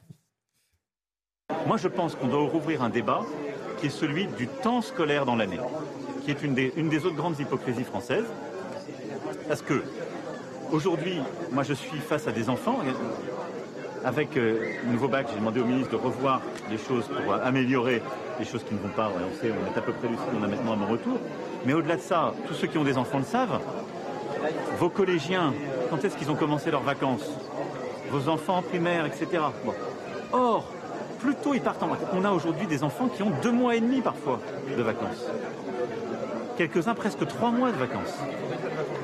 Mais on doit concerter ça, on doit le travailler, pas pour l'année prochaine, c'est un peu juste. Mais il faut repenser ce temps dans l'année. Bien, débat ouvert. Autre débat, le collège. C'est un débat important, hein, Oui. 18 heures. Alors là, je ne comprends pas. Donc Emmanuel Macron veut lutter contre l'inégalité scolaire. Le président annonce les collèges. En tous les cas, ça va être mis progressivement euh, au, programme. 8h, 18h. Maternelle accessible dès l'âge de, 2 ans dans les quartiers d'éducation prioritaire. Elodie, quelle modalité, quel personnel et surtout, euh, pourquoi faire ce temps, euh, ce temps supplémentaire au collège? C'est la même logique que pour les vacances. C'est-à-dire que dire que les élèves vont rester plus longtemps au collège, pourquoi pas Il y a quelque chose qui peut s'entendre de se dire après tout, ils sont mieux au collège, ils ont besoin peut-être de plus de temps de cours ou d'aide que certains, ils sont mieux que dans leur quartier. Là, on peut l'entendre. En revanche, il faudra plus de profs parce que si c'est les laisser jusqu'à 18h mais qui jouent au foot dans la cour, comme c'est souvent le cas quand vous êtes au collège ou à l'école et que vous restez en études, euh, je ne sais pas où il y a combien de collégiens où vraiment on travaille, en réalité on est dans la cour de récréation dès qu'il fait beau, ça ne servira pas grand-chose. Ça veut dire de nouveau plus de professeurs. On sait qu'ils n'arrivent pas à recruter. Et puis c'est pareil, la, maternelle accessible des deux ans, Très bien, ça veut dire qu'il faut du personnel, ça veut dire qu'il faut aussi du personnel qui accepte d'avoir des enfants de deux ans en bas âge qui parfois ne sont pas pris à l'école parce qu'ils sont trop jeunes, pas propres, etc. C'est plein de petites choses techniques en soi. Mais c'est du personnel quand on voit qu'on n'arrive déjà pas à remplir les classes. On se rappelle qu'avant la rentrée, euh, Papendia avait dit que chaque élève aurait devant lui un adulte et non pas un professeur. Donc c'est dire où on en est. Et si on augmente le temps scolaire, si on augmente les journées, il faut plus de profs et où est-ce qu'on va les trouver? Mais c'est ça, la question c'est est-ce que ce n'est pas des effets d'annonce? Et d'ailleurs, il est très fort hein, pour ces effets d'annonce. Il y a la hein. faisabilité déjà, ça vient d'être dit, mais on ne va pas tenir des élèves pendant 10 heures, de 8 heures à 18 heures, c'est pas vrai. Ou on réinvente le patronage, et pourquoi pas, pour éviter qu'ils soient dans la rue. Mmh. Mais voilà, ça s'appelle le patronage, ça a déjà été fait. Il y avait des patronages cathos, des patronages laïques, euh, très bien. Ça demande du monde, pas n'importe qui, parce qu'on s'adresse à des enfants. Mmh. Et puis, pour les plus jeunes, attention, on sait, euh, il y a eu des expériences qui ont été faites, on sait que des enfants qui sont coupés trop rapidement de leur famille, de leurs parents, sont moins socialisables que les autres. non, non, non, non, je suis pas forcément, et ça dépend du cadre social dans lequel je vous invite à lire un ouvrage qui s'appelle Médecine et enfance, page 406. Alinéa page 406. Le compte rendu de cette expérience, c'est très très intéressant. Où à un moment donné, si les enfants ne sont pas, quand ils sont jeunes, ne sont pas sécures, ne se sentent pas en sécurité avec ceux qui les élèvent, ils sont Pardonnez-moi, les enfants ne sont pas sécures dans les rues à Marseille. C'est ça, moi je l'ai pris surtout sous cet angle-là en fait. Mais oui, mais la question qu'on doit pouvoir poser, comment se fait-il que des enfants en très bas âge ne puissent pas être à côté de leurs parents? Mais Donc c'est pas, pas un choix. Pardon, Joseph, exactement. Donc ce n'est pas un choix en faveur des enfants, c'est un choix à faveur d'une certaine politique pour les adultes. Oui, mais là, on parle, Pardon, on parle on sacrifie les enfants pour oh des choix qui sont économiques. Je ne suis pas entièrement d'accord avec toi. Là, on est en train de parler de quartiers. Regardez cette étude, elle est très intéressante. Je suis... On est en train de parler de quartiers défavorisés, malheureusement. Et en fait, moi, je trouve à la base que c'est une bonne initiative. Pourquoi?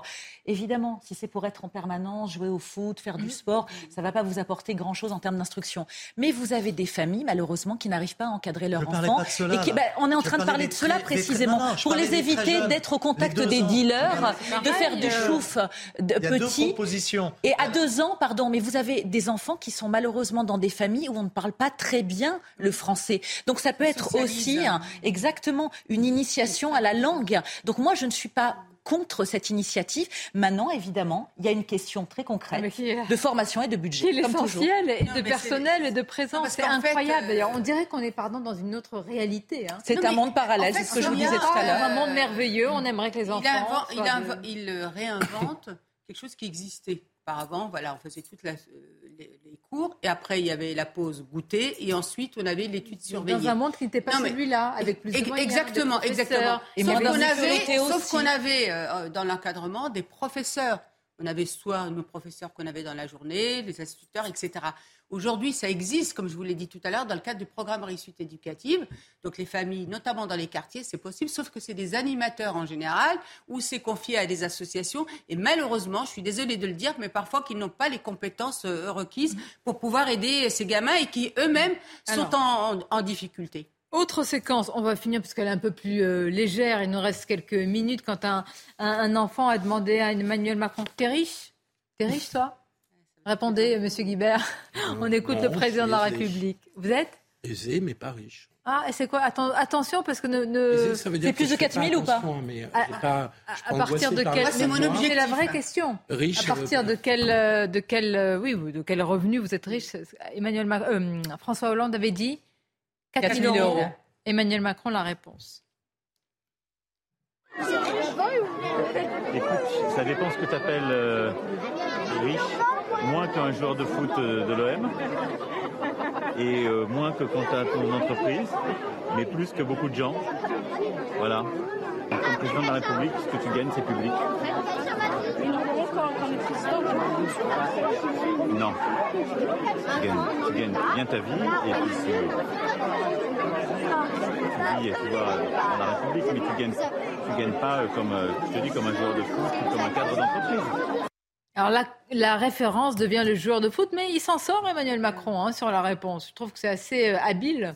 C'est pas totalement malhonnête, ça. Ah bah c'est même oui, vrai. mais en revanche, bah Philippe, je ne sais pas si c'est bien de prendre euh, comme référence le joueur de foot. Bah pourquoi Parce qu'il prend des références bah, C'est l'OM. Vous allez prendre qui un, patron d'entreprise ici mais Non, mais voilà, parce que c'est c'est utopique. Quoi. Donc, euh, moi, j'aurais préféré qu'ils disent... Bah, voilà, euh, moins peut-être ou pareil qu'un médecin. Il faut donner de, du rêve et de quelque chose, et ingénieur, quelque chose qui soit accessible à nos enfants. Il faut arrêter de les faire rêver avec les stars de rap ou bien les, les footballeurs. Mais il y en a qui réussissent. Pour voilà. ce sont des modèles, ils sont pas. Ça fait rêver, ton un entrepreneur. Bon, c'est pas faux. ça fait bah rêver. Vrai Troisième jour, demain. Elodie, pour conclure en quelques secondes, ce sera quelle thématique Donc sécurité, école, éducation, et que reste-t-il? Il reste encore aujourd'hui quand même une partie ah, euh, santé, et culture. Demain matin, le Conseil des ministres, euh, il sera donc en visioconférence, le président de la République, puisqu'il le fera euh, depuis Marseille. Ensuite, une thématique logement et après, euh, déplacement le sur le port de Marseille. Ah, D'abord le port de Marseille et après le remaniement quand Donc Vous avez rien, les ministres qui pullulent. rien sur la parentalité. Ben, alors qu'il y a des animateurs, des associations qui l'ont interpellé en disant qu'il y a des gamins de 10... Non, il y a des gamins de 10, 11 ans aujourd'hui. On dirait qu'il est en déplacement dans un autre pays. Sonia, 10, 11 ans, des gamins qui sont enrôlés dans le trafic de drogue. Euh, Merci d'avoir été nos invités. C'était un plaisir d'être euh, ben, entouré de vous comme d'habitude. On va marquer une courte pause. Moi, je vais vous retrouver pour parler du programme qui arrive sur CNews. À tout de suite.